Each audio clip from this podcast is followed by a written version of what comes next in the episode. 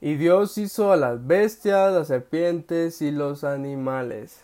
Todos esos animales mamíferos, todos los animales que podamos ver que sean bestias o se arrastren, Dios las creó. Dios las crea a partir de la tierra.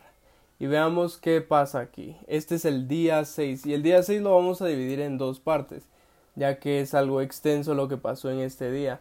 Y vamos a ver, está en Génesis 1, versículo 24. Y dijo Dios, produzca la tierra seres vivientes según su género, bestias y serpientes, y animales de la tierra según su especie. Y fue así.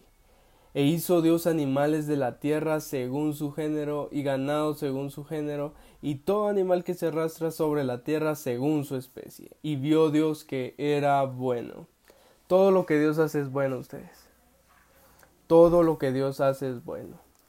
Y veíamos ayer que Dios, de su creación, Él quiere que de la creación se produzcan, que la creación pueda trascender, que la creación pueda progresar y vaya más allá, se pueda ensanchar, que pueda recrearse, que pueda no ver límites. Y podemos ver que Dios no vio límites con la tierra. Dios cuando descubrió la tierra la descubrió con un propósito, para poder generar plantas, frutos para las bestias y las serpientes que iban a estar en ella, que iban a habitar en ella.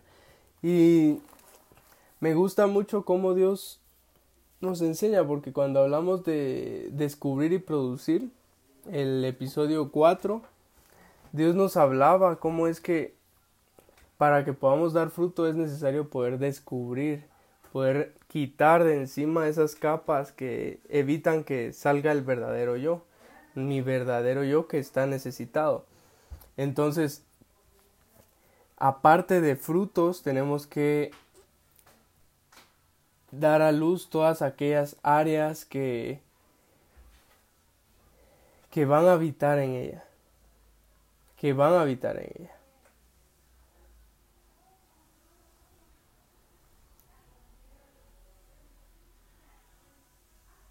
Los animales son parte necesaria para el, para el desarrollo de la creación que Dios hizo. Y es por eso que Él tenía que crear antes un espacio adecuado para cada animal, para cada bestia, para cada serpiente. Y es por eso que Dios nos enseña a poder prepararnos, prepararnos en todo lo que es externo a nuestro interior. Ya que veíamos el día de ayer que tenemos que tener visión en las alturas y en las profundidades, pero ahora venimos a la tierra firme, a, lo, a la realidad, a nuestra realidad que para dar fruto en nuestra realidad es necesario que podamos tener los pies puestos en la tierra, pero poder tener visión, poder seguir teniendo esa visión que trasciende.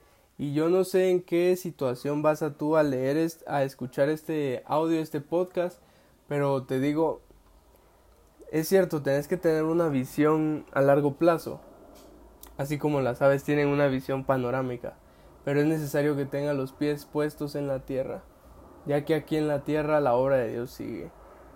Escuché un dicho que decía, vive hoy como que si te faltaran 10 años, eh, vive hoy como que si fuera el último día y trabaja como que si te faltaran mil años.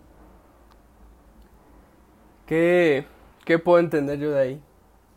Que tengo que tener una gran visión pero con pasos firmes, con los pies puestos en la tierra. Y me gusta mucho decir que no puedo ser espiritual si no tengo los pies puestos en la tierra. Esa es la enseñanza que Dios tiene para ti hoy. Tenemos que tener una visión amplia, pero reconocer nuestra realidad y hacer que nuestra realidad se acople a nuestra visión, no que nuestra visión se acople a nuestra realidad porque muchas veces nuestra realidad no es la más indicada, la más cómoda, la más bonita, la más agradable. Pero es necesario que puedas tener la mirada firme. Yo ponerle un ejemplo, yo quiero lograr graduarme de la universidad. Es necesario que el día de hoy empieces a estudiar, empieces a entregar tus tareas a tiempo, estudiar para los parciales o un trabajo, una empresa. Quiero que mi empresa llegue, la, llegue lejos. Tienes que empezar a picar piedra desde hoy. Tu visión tiene propósito, tu visión tiene alcance, pero es necesario que hagas hoy todo.